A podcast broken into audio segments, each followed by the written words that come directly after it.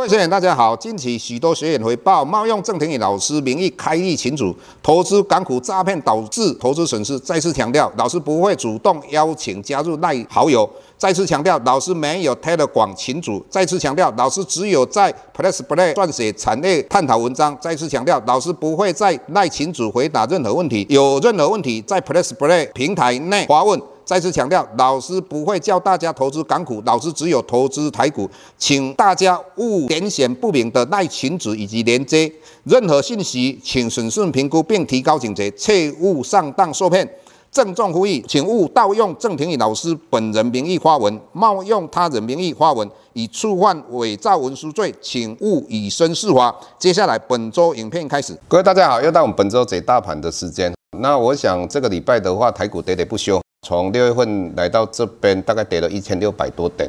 那我们看到融资余额减的幅度相当大，很多我们的分析师或是媒体人在电视上跟大家分享的时候，他都会讲说，只要我们的融资余额的减的幅度如果大于我们的大盘指数跌的幅度的话，那对整个大盘来讲就非常有利哈。那事实上，各位要了解一点，如果说整个大盘趋势是往上的状况之下，那你融资余额大幅度往下跌，就如同大家会讲到去年的五月份，去年的五月份是因为我们 COVID-19 一次比较大的一个感染，那一次的话是一个单一事件，所以当时的台股的话跌到一万五千一百五十九，那时候融资余额也大幅度的减少。那各位人了解，那时候趋势还是往上啊。那趋势往上的话，融资也有减少，就代表整个筹码比较干净。但是如果在一个空方的时候，那你的融资也有减少的话，各位你就要注意了哦。这种减少的话，就代表整个市场上大家不要玩股票的。那为什么你不要玩呢？有两种原因嘛。一个是因为钱不输光了，没有钱了。那有一些现在还被套住嘛，整个我们的股票的动能就没有了。那如果各位将来你在观察空单，如果继续减少，我们讲到的融资的四大变化，也就是说，当你融资增加、融券增加，那就代表整个市场非常的活络。那在这种状况之下，股票继续往上涨。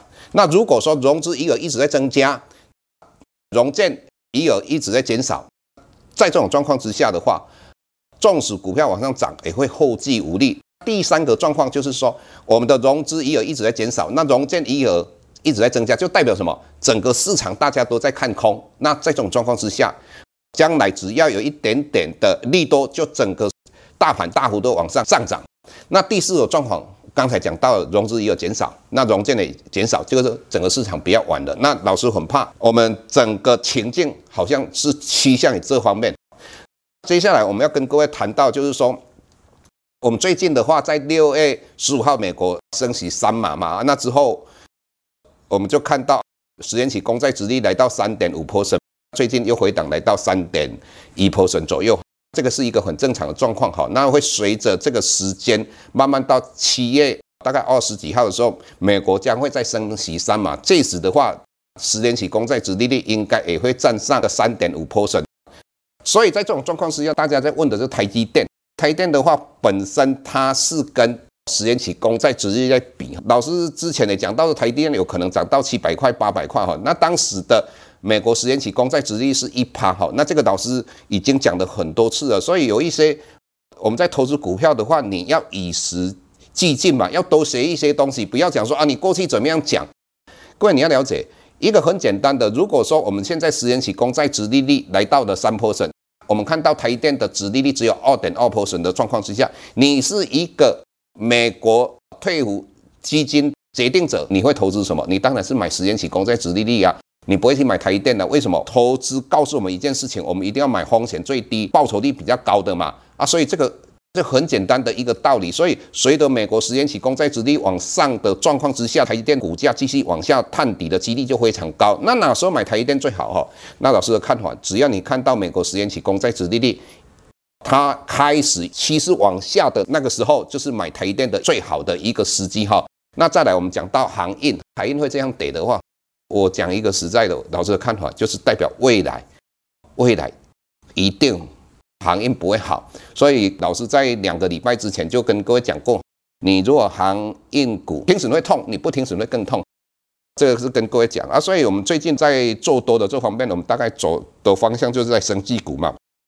所以我们在上上个礼拜我们讲到太武 KY，那也是大涨哈，就破新高。在我们的平台里面有跟各位探讨到中天合一等等，那我们中天今天的涨停板。